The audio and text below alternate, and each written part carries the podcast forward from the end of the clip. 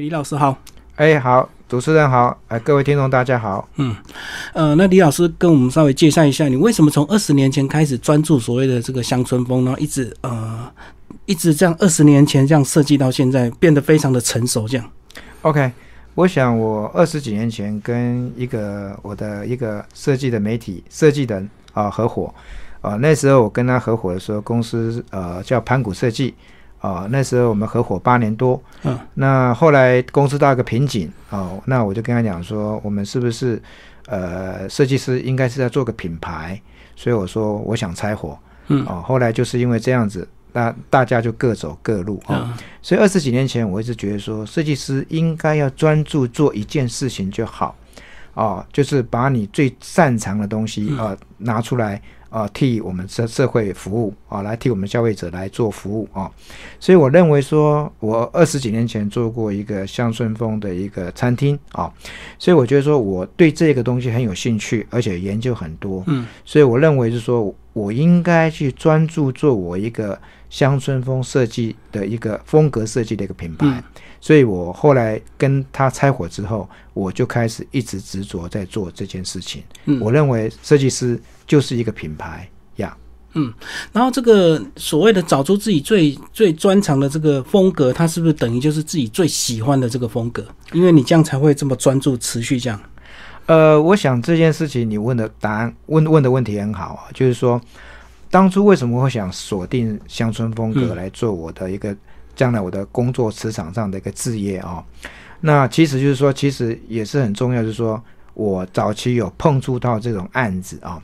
那当初在碰到这案子的时候，我完全不知道什么叫乡村风。嗯啊，后来就是因为我个人蛮喜欢去旅行的，所以我会透过旅行去找答案。嗯，所以我大概二十几年前开始就常常跑欧洲哦，因为我对乡村风的理解是发自于对欧洲的了解嗯啊、所以在欧洲里面的国家哦，不管是城市也好或乡村也好。或者是所有的一些饭店呐、咖啡厅啊、或者是一些古迹，我大概涉猎很多。嗯那从那边摄影找资料，然后慢慢的吸收，慢慢的了解，从它的文化，从它的建筑，从它的地理环境，从它的气候，慢慢慢慢的对这乡村风越来越理解，所以我对这个东西就变成是我的养分。嗯那我认为这个东西就是我这一项似乎是比其他设计师更强的强项，所以我对我来讲反而更有信心了。所以我觉得说，我就应该朝这个方向继续努力下去。嗯嗯，好，那乡村风它这个你在一开始是从欧洲去探掘出来的，那其实全世界都有所谓的这个乡村嘛，那是不是要跟我们这个区分一下，到底西方的乡村跟中哦中式的这个乡村以及这个台式的乡村，他们一定有不同的差异，对不对？呃，早期我在做乡村风的时候，我一直也认为说乡村风就是只有在欧洲啊。嗯后来直到我两年前写的这一本书啊，我自己在写书之前，我自己深深的感触说，全世界都有自己的乡村风。嗯为怎么讲呢？就是说，全世界我们想，我们人类都有自己的妈妈。乡村风最简单的代意就是有妈妈的味道。嗯嗯嗯，妈妈的味道，因为它是一种传承。啊，就是说我们的父母亲生我们下来之后，我们小朋友很容易模仿，模仿我们自己的父母亲，他的一个职业，他的一个生活形态，嗯。他的美学，啊，甚至是这这个民族啊，这个民族有集体的美学，这样传递下去的。哦、所以我后来发现说，我到巴厘岛，哦，我到我们的闽南式建筑，哦，或者是到我们到日本。嗯，每个地方都有它自己独特的一个传承的味道。是啊，这个传承在建筑上，哦、在历史上，在文化上，哦、那个是跟我们讲的一个政治文化，呃，有关系。可是，在生活上是跟妈妈的一个味道，就是说，这个我讲的妈妈的味道是总总体盖瓜的一个味道，就是说，我们的一个建筑，我们的饮食，我们的一个呃服饰。啊、这种传承下来的，所以我认为说这个乡村风蛮有意思的啊、全世界都有自己的一个自己的乡村对风呀。嗯。好，那其实这本书呢，呃，老师算是把这个整个呃乡村风的很多元素以及一些特色全部都收集进来，对不对？所以是不是呃你自己也在完成了这本书之后，对整个这个乡村风的一个风格以及定义有更深入的一个理解跟不同的体认？哦，我想说乡村风来讲，我收集的这些资料来讲，我就是把我收集的很多的一些照片、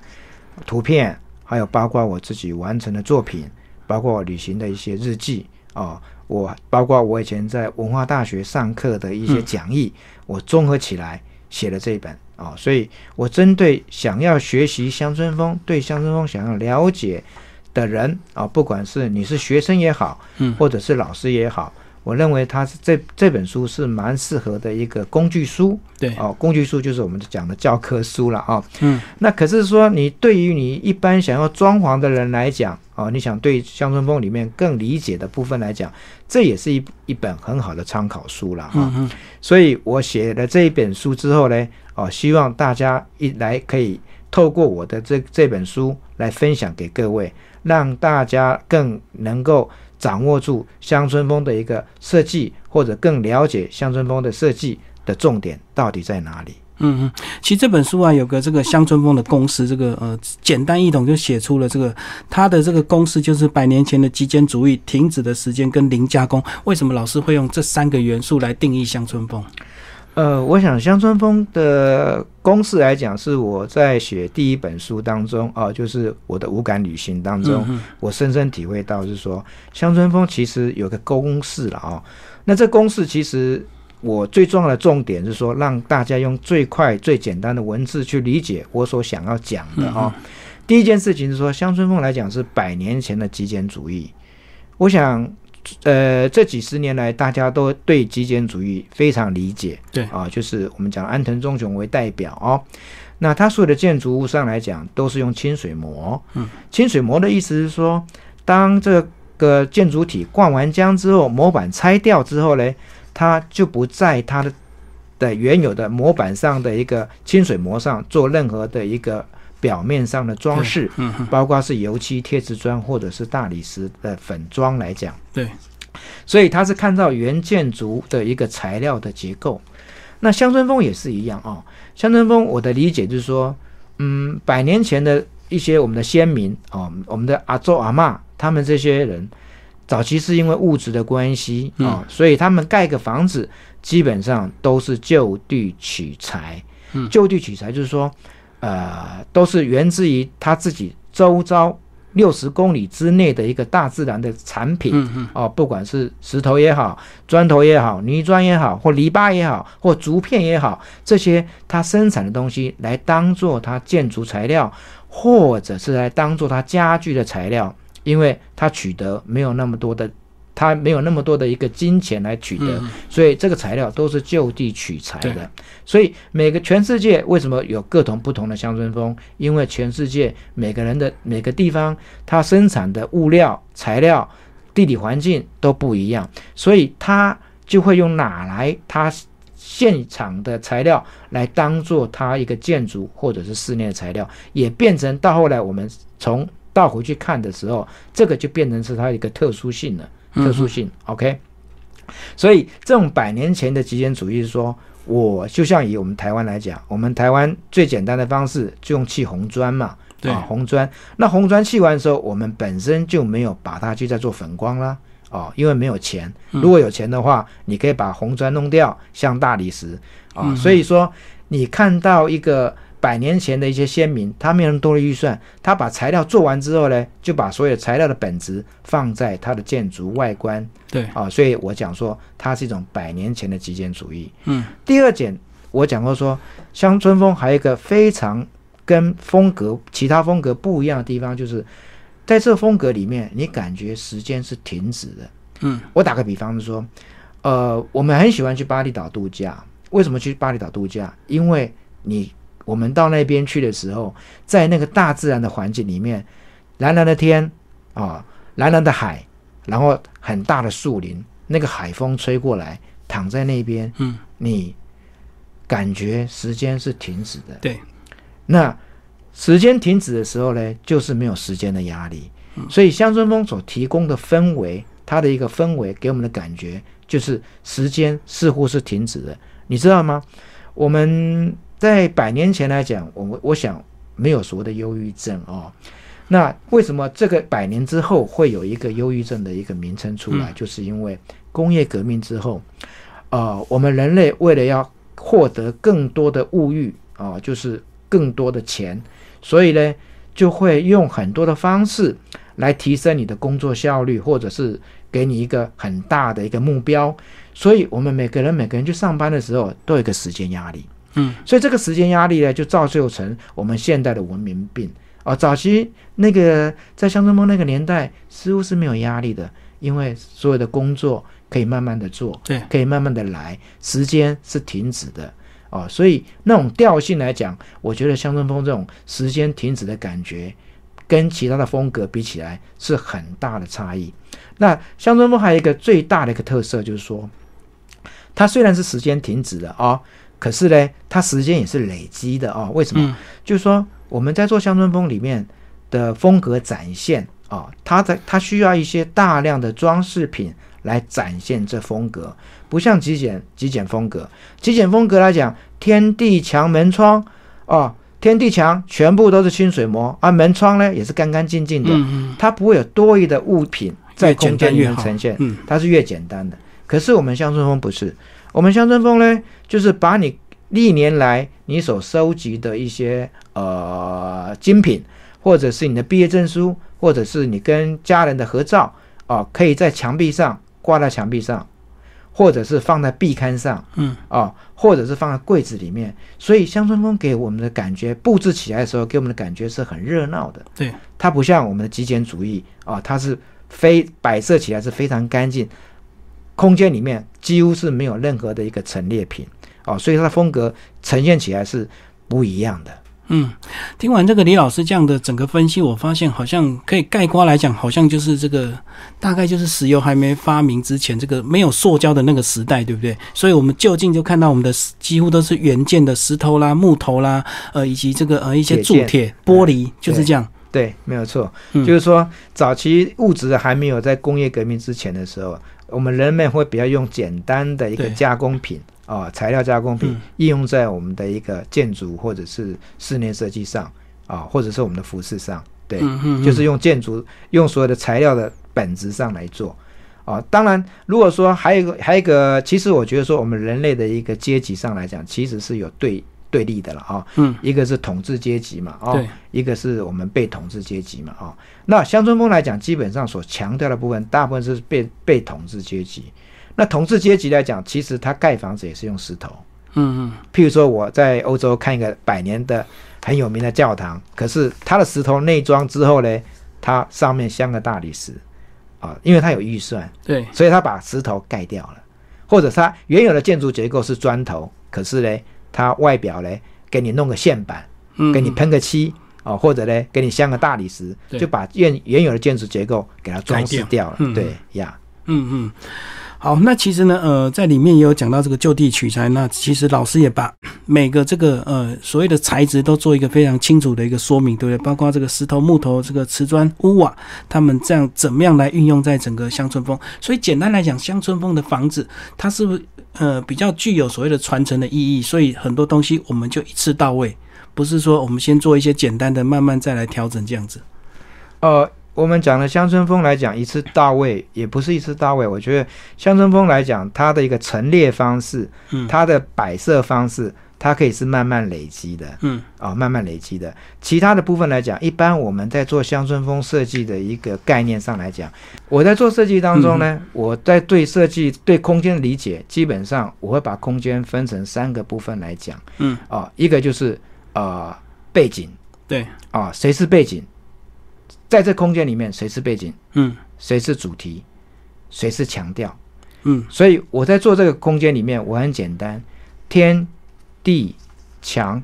门窗对我来讲都是背景。对，所以做做下在做乡村风来讲很简单，你只要天地墙门窗的背景做对了，原则上你的乡村风就有八十分了。嗯哼哼。哦，那主题是什么东西呢？主题就是家具了。嗯啊，就家具，再来最后强调什么东西呢？就是刚刚讲过了，你个人的品味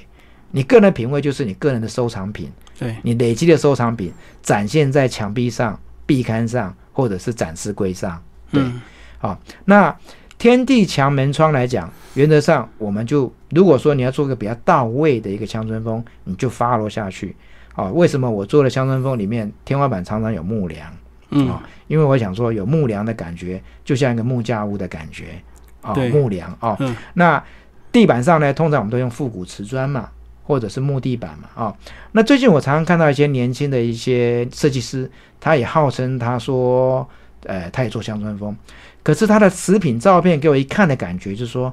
他的乡村风的地板竟然用抛光砖，哦，石英砖那种，抛光石英砖。嗯嗯那抛光石英砖，你说乡村风来讲，基本上它天地墙的地地板，它就做错了。它做错什么地方呢？它做错了叫一个地方叫质感，因为抛光砖它是一种亮面的材质，它是亮面的，而且它会反射光源的。对，所以说，呃，它的质感错了以后呢，基本上它已经不及格了。为什么？我们乡村风的刚刚讲的材料，几乎都是原始的原料，原始的砖头，嗯原始的布料，原始的地毯，原始的木头，基本上它是原汁原味。那原原有的材料是什么质感呢？基本上它是粗糙的、粗对犷的，嗯嗯，或者是不规则型的。对所以光打到这个材料上，它不会进行反射的，它会进行它会进行被折射掉的，所以它的质感就不会发亮。啊嗯，所以在做乡村风里面很简单，你如果用过多的玻璃或过多的金属，哦，譬如说是不锈钢啦，或者是阿鲁米啦，或者用抛光砖啦，这些，或者是很亮面的大理石，基本上这个风格都已经做错了。为什么？质感错了，嗯嗯，因为材料没有发亮的东西。对，啊、所以说我们在做一个风格上来讲，你材质要对，材质材质讲的这叫质感。啊、所以乡村风很多人没办法做到位的原因，就是因为他对质感的掌握度并不是很精准，他会用现代的材料去诠释。现代的材料，譬如说我们的抛光砖，抛光砖基本上它不是它不是自然的产品，它是加工产品，嗯。它是从工厂出来的，一片一片的，哦，包括瓷砖也一样，对，哦，所以它是发亮的，所以这种材质上来讲，基本上就是错了。OK，嗯嗯呀哦，所以说呃，过去的这个风格就是都是比较粗粗犷原野的那种东西，粗。犷的，嗯，对那抛光石英砖等于是现代的东西，现在是亮。面的，而且我们看到几乎都是所谓的比较豪宅的才会用所谓的抛光石英砖，对不对？呃，对对对对，我应该这样讲了啊、如果说我们要做过去式的风格，所谓的过去式风格，包括我们台式风格、日式风格、巴厘岛风格嗯或乡村风风格，原则上你要呈现这空间的调性来讲，都是要质朴的，对。原始的，嗯。所以这材料呢就不能有过加工的材质。嗯，所以你选择瓷砖上来讲，你要选择复古性的瓷砖，或者是用用天然的岩片或天然的石板，或者是所谓我们讲的人造石。人造石就是很简单哦、就是我们现在人类用很简单用用现产的做现代的做法，把一些以前的砖头啦、石头用做假的，嗯，那个也可以方式。模拟出来的。对，模拟出来，可是做出来它的质感还是粗犷的，还是嗯粗糙的。嗯嗯啊、所以说我们要搞清楚，说我们在做设计风格的时候，到底你是要做现代式，或者是未来式，还在做过去式？只要你要做过去式的风格，我刚刚讲了，过去式风格就是妈妈味道的风格，对，台式、日式、巴厘岛、乡村风，这些都是属于过去式。那我们的质感要掌握是刚刚讲的自然跟粗犷。嗯嗯那如果我们要做现代式，我们人现代人嘛，现代人工业革命就是现代人，对，我们的风格都是亮面的，都是什么镜子、不锈钢、嗯阿鲁米，然后抛光砖、对瓷砖、大理石啊，这些都是亮面的材料，都是工厂的制品。嗯嗯嗯，所以风格的呈现，这个质感上，我就从一个呃最简单的方法，就是说过去式跟未来式跟来讲呀来嗯分类。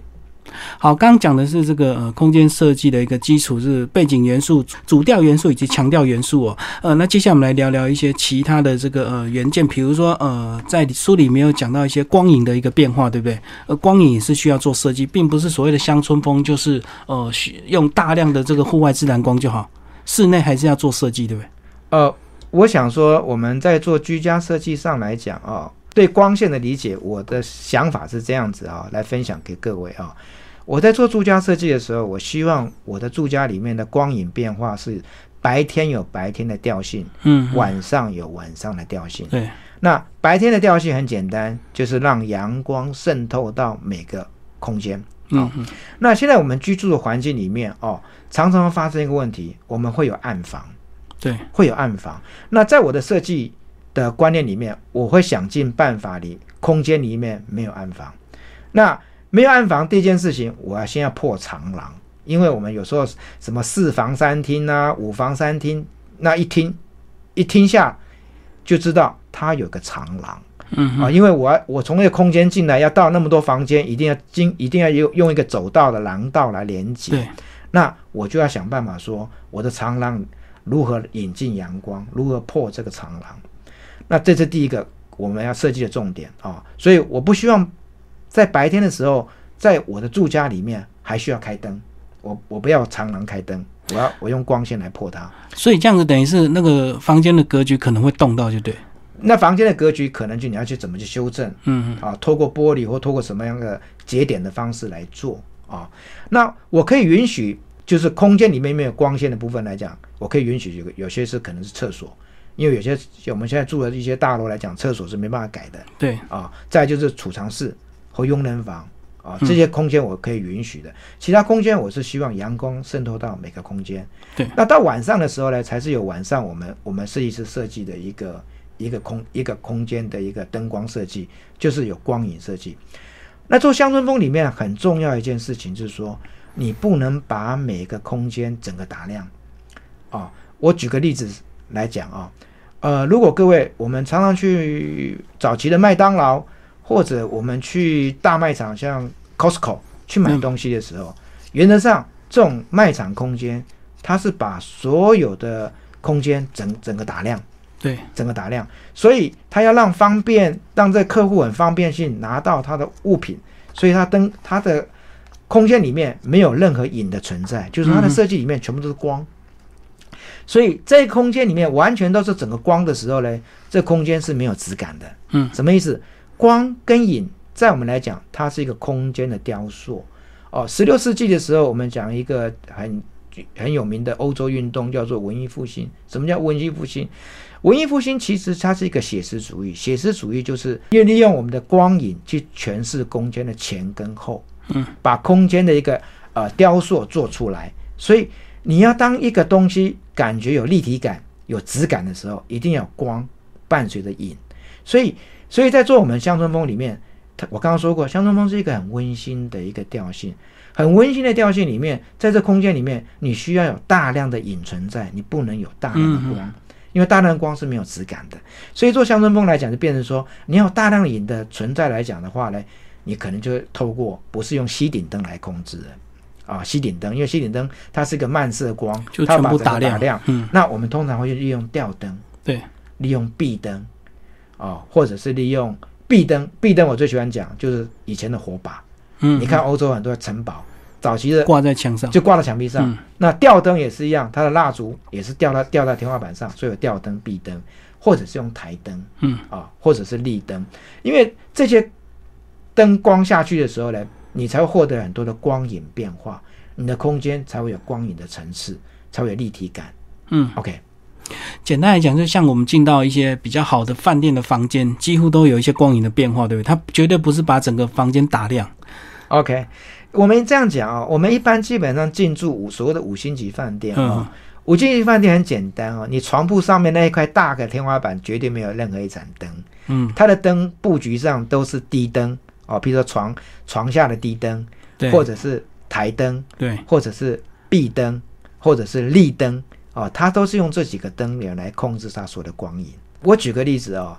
我们常常去，年轻人很喜欢去夜店喝酒哦。嗯，你看夜店的设计很简单，夜店的天花板设计全部都是黑的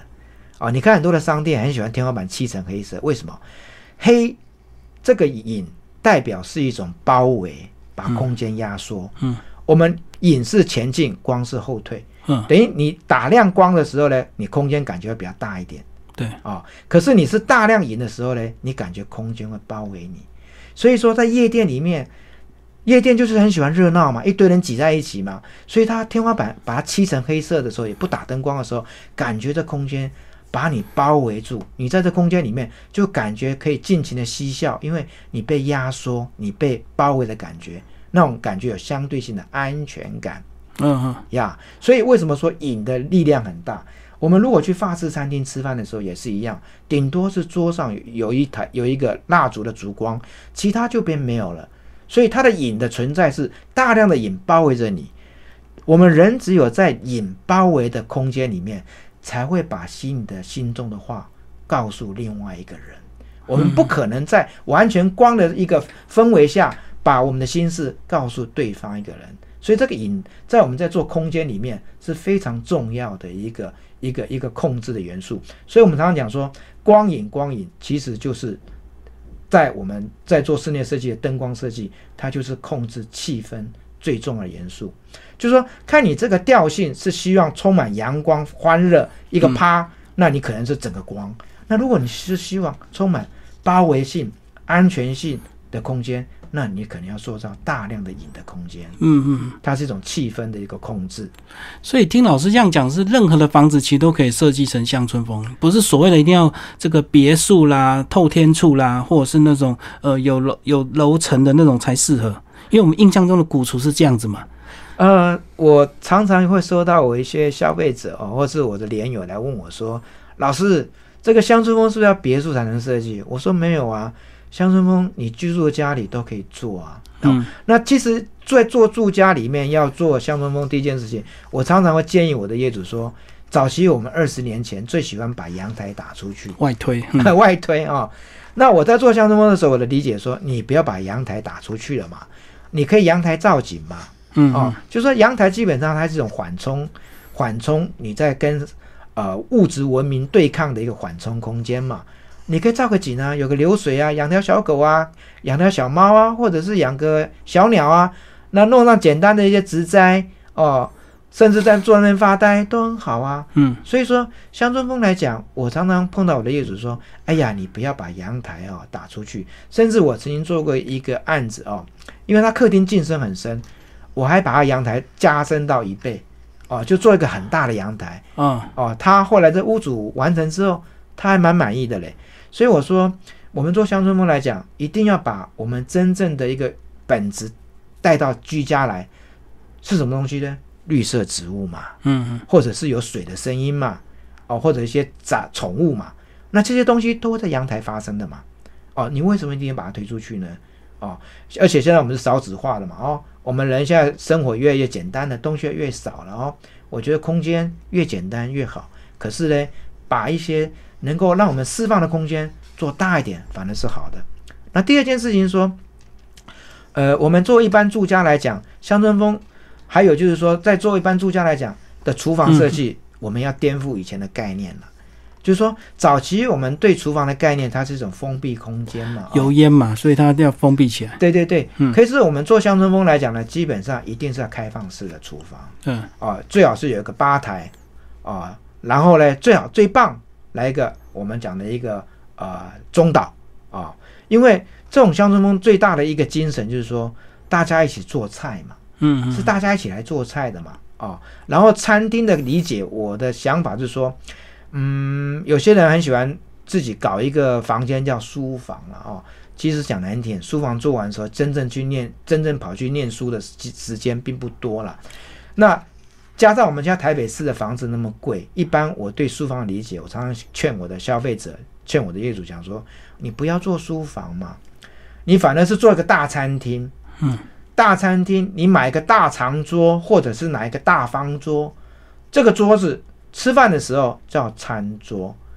在做菜的时候叫工作桌。嗯嗯啊，回来以后要做功课叫书桌哦，所以要不然我们的餐桌很浪费耶，一个餐桌放那边只有吃饭的时候利用，那是很浪费的一个行为。嗯，所以我常常建议我的我的消费者说，哎，你书餐厅旁边你可以设计书架呀，它就变成是你的书房啦，对不对？那吃饭的时候变餐桌啦，那工作的时候变工作桌啦，嗯所以你弄一个大长桌嘛，搭配你的一个开放型的厨房，那这样空间起来很棒啊！而且你不用再浪费多一个空间来搞一个书房嘛。嗯嗯，对，这是我对呃我们现代的一个餐厅厨房的感觉啊。那有些消费者问我说：“老师，可是油烟这么大怎么办？”呃，我们设计里面可以透过拉门、折门、折窗的方式来控制油烟的了。嗯嗯哦，这个都是用可以可以解决的。不用到完全封闭就对，对，要用的时候再封闭。对，我们要用的时候可以用透过拉门、折门、折窗的方式来控制的。嗯，哦，可是平常的时候还是开放型的空间。是。对，那厕所呢？厕所在乡村风的应用是一定干湿分离吗？呃，早期的乡村风厕所是没有干湿分离的了嗯啊、可是我们现代人还是要追上时代嘛啊、对，所以对厕所的理解，我的想法是说，你不见得要做成到位的乡村风了。当然你要做到位也可以了哦。我刚刚说过了嘛，乡村风的材质上来讲，它是复古瓷砖。那复古瓷砖什么意思？就代表说这个瓷砖是小片的，然后呢，小片的话就沟缝多嘛。那我们现代人觉得说，哎呦，这个浴室里面沟缝很多的时候，就代表脏脏的，洗不干净嘛。对，对不对不好刷。不好刷洗嘛，而且沟缝又很粗哦，所以呃，你要做现代的厕厕所，我我赞同了，你不见得要搞成说一定要符合乡村风的调性了。那这东西我看是各呃每个业主对需求的理解不一样，有些人就是我要做成到位的，那你就做成到位的乡村风。那如果你觉得说，哎，这个厕所比较偏向于机能性哦，我要好整洁，我要好保养，甚至我要强固一点。那我觉得说你就用现代的抛光砖，可是你抛光砖的选择方式，你不要用亮面的，你要用雾面的形式哦雾面的，然后有点这个皱褶的、对对紫滑的那种，对对对？对对，这样就可以了。嗯那你的你的你的那个材质上来讲，就可以达到你的干湿分离，而且你的厕所感保持一个干爽。嗯嗯嗯。那其实乡村风在书里有讲到一些重要的一些呃附属元件，对不对？包括这个彩绘玻璃，呃，以及一些铸铁。那包括老师也会把一些，也我看过你其他的访问，也有把一些小朋友的呃彩色的这个彩绘的作品，把它变成玻璃这样子来透光，然后又有保存的这个价值。呃，我刚刚说过了，乡村风就是百年前的工艺啦。嗯，百年前的工艺就是没有工厂嘛，就是手工艺嘛。对，所以手工艺给我们的感觉是有温度的，嗯，有温度的，就是说一个铁剑，它会传递一个温度给你。彩绘玻璃也一样，会传传递一个温度给你，跟木头一样，也是一个天然的木头，嗯也会传递一个温馨的温度给你啊、所以早期的一些很多的一些东西来讲，都是用铁剑去折的嘛，不管是铁门也好啦，或者是一些铁桌也好啦，或者是一些广告招牌，都是用铁工去折的嘛。所以说，呃，如果说你的空间里面有多一些手工的铁件来讲，那个是蛮有蛮有手工的味道了，嗯而且是做的比较到位了。所以我做我做乡村风来讲，我常常跟你讲，跟我的业主讲说，乡村风通常是独一无二、量身定做。对，八个字，就是说，你如果喜欢什么样的东西，我可以帮你量身定做，而且这个做出来之后嘞，呃，全台湾找不到有人跟你一样。嗯嗯我举个说举例说明，我曾经有一个业主，他希望说他家大门，他希望做出一样跟人家不一样的大门，就是我我家大门不要做那种实木门呐、也不要做的那种助理门。一般建设公司交给你就是助理门嘛，对，或者是实木门嘛，每个人都千篇一律嘛。我说可以啊，那我帮你做一个罗丹的画的门，他就很高兴。嗯嗯那我们就找一些罗丹的一些现代的画的一个作品，把它的元素摘截下来，重复或者是 repeat 哦，用成玻璃方式，两面玻璃夹它的一个铁件，然后上上颜色。那我也保证说，这个罗丹的玻璃大门应该是全台湾只有一个，嗯，因为它图案别人不会跟我一样哈。也别人材质也不跟你一样，所以可是它的完成性的价格上来讲，跟你画的铸铁大门价钱一样啊。可是它是量身定做，它是对独一无二。嗯嗯。啊，铁件就可以玩这个好处啊，或者我们常常会做一些铁件的雕花哦，或者是铁件的一些吊架哦，这个都是非常有味道的哦。再接上刚刚你讲过说有一个有一个玻璃的一个彩绘玻璃的故事哦，对，就说我记得这个故事就是说，呃，我有个业主哦，他是个律师，他做他家的时候呢，他是说他小他的小朋友在国小五年级的时候有一幅画得到全全小学第一名，他希望他这次装潢的时候呢，他说如何呈把这个画呈现在这空间里面，我说可以呀、我把你的画放大，然后上色，原封不动变成彩绘玻璃，把它镶在书房的大门口。嗯嗯，哇，他听了就很感动。所以说，这个乡村风就是量身定做啊，就是把你一些很多时间的记忆里面的东西，透过玻璃、彩绘玻璃或透过铁件来把它达成，嗯嗯，达成你独一无二的梦想。量身定做独一无二，那这个大家是不是会觉得那一定很贵？是不是？如果做乡村风的设计，还是他预算要怎么样来掌握？呃，这一点是一定要说明的哦，因为常常有人打电话来问说，乡村风的东西是不是比较贵哦？嗯我这样讲好了啊、我们一般在做所谓的装潢，最简单还是把它切割成天地墙门窗。天地墙的门窗就叫背景装潢嘛，哈、对，背景。其实背景装潢，我们一般在做现代主义或者做北欧风来讲，哦，我们的一些背景装潢的材料单价，乡村风顶多比这些一平大概贵个五千块到一万块，顶多啦。嗯嗯。哦，顶多就市面上，假设说中古屋报价一平十万来讲，乡村风顶多是十一万，哦，多一万块，这样讲，哦，甚至有时候是基本上可能会接近，哦，一样。那最大的差异在哪里？其实乡村风跟其他风格的装潢费用差不多，啊、顶多多一点点。嗯，那最大差异在哪里？是在家具。嗯，家具为什么？因为现在市面上我们在买家具上来讲，你要买北欧家具、北欧风的家具，或者你要买工业风的家具，或者你要买所谓的极简主义或者是现代风的家具，基本上你很容易买到，而且很便宜。为什么？因为市面上百分之九十的家具店都卖这些东西。嗯，我们台语叫做短期毁。哦，短期毁的意思是说大量生产，对，所以大量生产的意思代表什么意思？cost down，嗯它，的价钱很便宜。没错所，以它一个沙发呢，啊、三合一的沙发呢，可能卖五万块，可是你乡村风可能要十五万嗯，啊，三一二三的沙发了。对，所以我刚刚说过，其实乡村风的呃装潢成本来讲，装潢成本是几乎跟一般的装潢差不了多少钱。最重要就是在家具，因为乡村风毕竟是小众市场。哦小众市场的意思是说，卖的家具就那几家了，那市场量很小，所以它单价原则上会比较高一点点啊。再来就是装饰品上，装饰品其实我觉得说你不见得要去买，把你自己累积的一些旅行的照片，或者就是你去旅行购买的一些纪念品，嗯，拿来裱框，或者用什么方式来呈现在空间里面，这样就够了。哦。哦，所以贵是贵在所谓的家具，家具对、那不会动的那些背景啊，什么天地窗那个都哦，是，或者是做一些木工柜子、鞋柜啊，嗯。哦，电视柜那个单价差不多，嗯。那个单价差不多。不过老师在书里也有强调，你还是会随着业主的预算去做一些调整嘛，哪一些比较急迫要做，哪一些可以暂时不用做，过几年再做的，对，还是可以有调整空间。呃，我会看这个客人他的年龄层哦。嗯嗯那如果来找我的一些基本上比较年轻的业主，大概三十几岁啊，不到四十岁左右。那原则上，年轻的业主来讲，他预算有限嘛。对哦，那有限的时候，我常常跟他讲的概念是说，你不要把急着把小孩房空间填满了。嗯哦，就说小孩房的空间你就空出来嘛，因为你现在你的小朋友现在也搞不好刚出生，你干嘛现在搞一个小孩房呢？你为什么急着买床铺给他、买衣橱给他、买书桌给他？这些对他来讲都不能用的，嗯因为不合乎人体工学嘛。对，因所以还小可，是小朋友最重要的一个空间是，他是从游戏中学习的嘛。什么叫游戏？就在空间里面跑来跑去嘛。嗯所以你反而你要注意到你的空间里面的防撞系统跟色彩系统，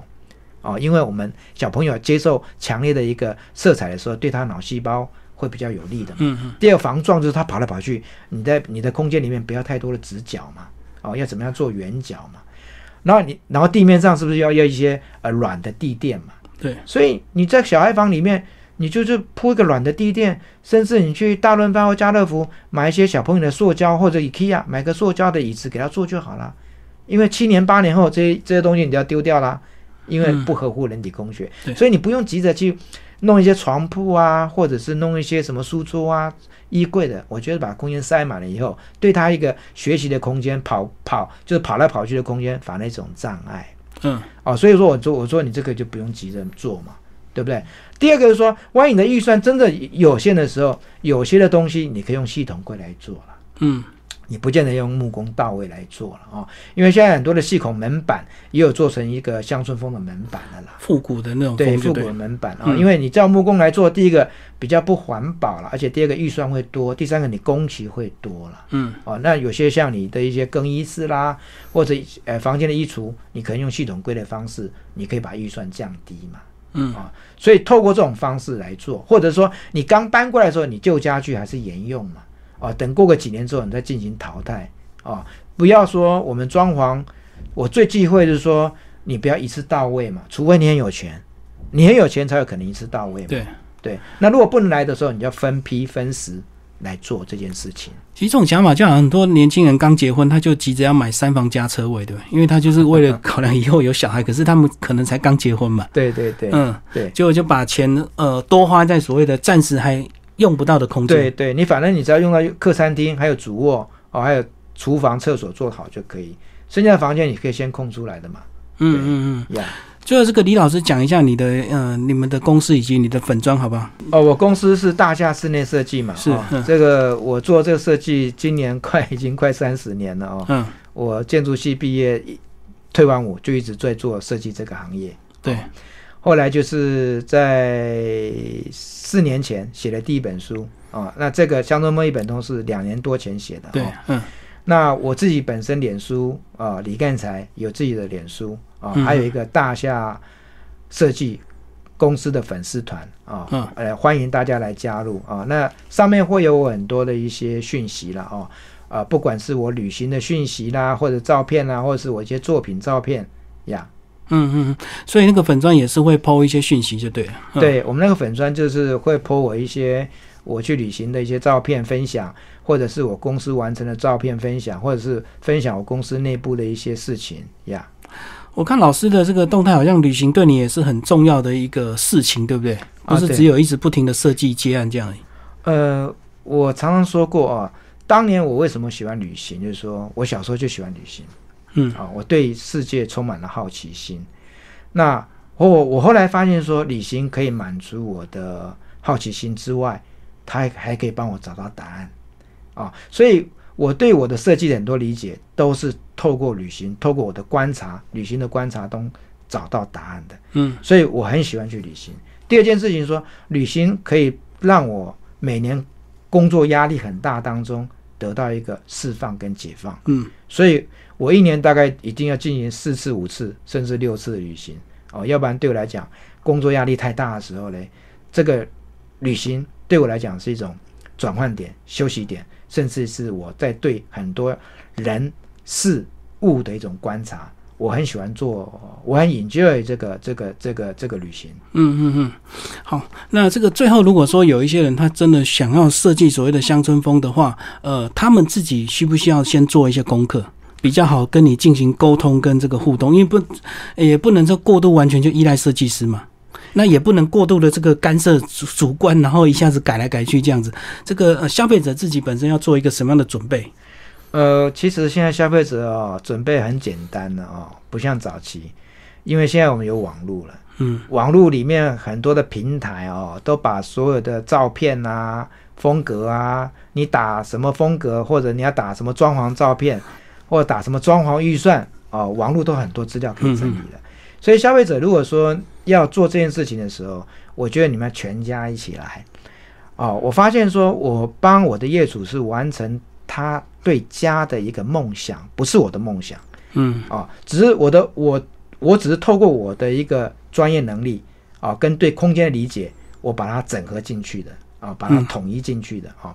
那因为每个人对每个人的想法不一样，对，你就是上网去找一些，不光是呃装潢的图片或旅行的图片啊，你收集完之后呢，全家开个会，开个会之后来找我，我大概就知道理解你的美学在哪里。哦，你想要什么感觉就对。，对嗯你那些图片抓出来给我看，我大概知道你在想什么东西了嗯啊、那这样子沟通是最快的啦，嗯呀，所以现在很方便嘛，网络到处可以抓，对，抓起来你就可以储存。比如说，哎，我家的客厅想要怎样的感觉，我家的餐厅想要怎么样的感觉，哦，我房间怎样的感觉，或者你喜欢哪个饭店？啊、或者你喜欢哪个餐厅吃饭，你大概跟我讲，慢慢的抓，然后慢慢的聊，就知道说你的梦想在哪里，哦我就可以很确实把把你要的东西在你的空间里面，透过我的手帮你完成。所以等于李老师还要帮他消化吸收他所得到的这些资讯，对，要然后还是要有一个所谓比较比较有脉络或统一的一个风格嘛。对因为他可能是拼拼凑凑出对来的照片嘛。对对对，因为有些业主拿了一些照片，有些是喜欢美式风格的，嗯有些是喜欢乡村风格的，有些又跑出了工业风，嗯，可他不知道这些风格的一些特性。对，可是透过我的理解，帮他整理的时候，他慢慢晓得说，哦，他慢慢的会进，我帮他进行筛选的时候，最后他自己去选择。嗯我要跟他讲这个图片的意义在哪里，他就慢慢理解之后呢，他对他的方向会更清晰、更清楚。要不然他其实拿了一堆图片哦，就是大杂烩了对啊，对对，啊，大杂烩就是我透过我帮他去整理。帮他厘清他到底要的是什么就对。对对对哦。哦，没错。所以从那么多的照片，你可以看出整理就对。对，没有错。嗯。嗯。所以那个李老师有没有对。年轻的设计师有没有一些建议？因为刚刚我们有聊到说，呃，找到一个最喜欢的东西，然后很专注，可是，在年轻还没有这么多历程之前，他们可能接的案子还是很复杂嘛。那他到底应该怎么做？应该是全面大量的接案，还是真的就专注一个风格，然后一直走二十年？呃，我觉得这样讲好了啦哦，其实我们建筑师、室内设计师、服装设计师都是品牌啦。嗯品牌的意思是什么意思？就叫师徒制。嗯师徒制，就是说，呃，你这个年轻的设计师，你想要做什么，你自己有没有想清楚？啊，那如果想清楚之后呢，你想要做怎样的风格，那你去拜师学艺嘛，嗯这最重要了啊。或者是说你自己刚做这个设建筑系毕业，室内设计系毕业，然后你稀里糊涂的到处做，做了十年之后没有关系，你十年之后你要静下心来想，你下一个阶段准备怎么走。嗯嗯，就找你自己的风格。所以其实我们做室内设计前十年，你没有风格没关系，大量学，大量吸收，像一个海绵，什么样都学没有关系。可是你做完十年之后，你年轻的设计师，你要静下心来，你下个阶段该怎么走？嗯如果你决定要走极简风，好啦，那台湾极简风谁做最厉害？你就去拜师学艺嘛，嗯嗯嗯拜师个学一个几年、十年，你这样就可以来创业了嘛。嗯嗯哦，这个是我对他的建议。那如果说你学完之后，哎，你觉得李老师不错，想来我公司拜师学艺，欢迎你啊！我公司也需要有传承啊嗯嗯，呀。哦，所以是有阶段的，就对。对，我觉得刚开始学都是学乱七八糟的，嗯嗯，都是学工程技术或者是设计的小片段。对，因为我觉得你一个年轻人，你要对一些人文历史的了解没那么简单，我需要时间累积啊。要累积。我觉得这个行业跟医生一样，你你老设计师跟新的跟年轻设计师差别在哪里？就像老医师跟新的医师差别在哪里？老的医师他他这他到现在可能看了一万个病人，新的医师可能看到两百个。嗯嗯，你想想看，一万个里面会很多疑难杂症的对，经验值。经验值。嗯，那我们老设计师也是一样，对，一样的概念。嗯。哦，对。好，今天非常谢谢我们的作者呃李干才呃老师为大家介绍他的这个呃乡村风格设计一本通。然后听众朋友如果对李老师有兴趣，欢迎透过粉砖跟他互动。好，谢谢老师。好，谢谢各位。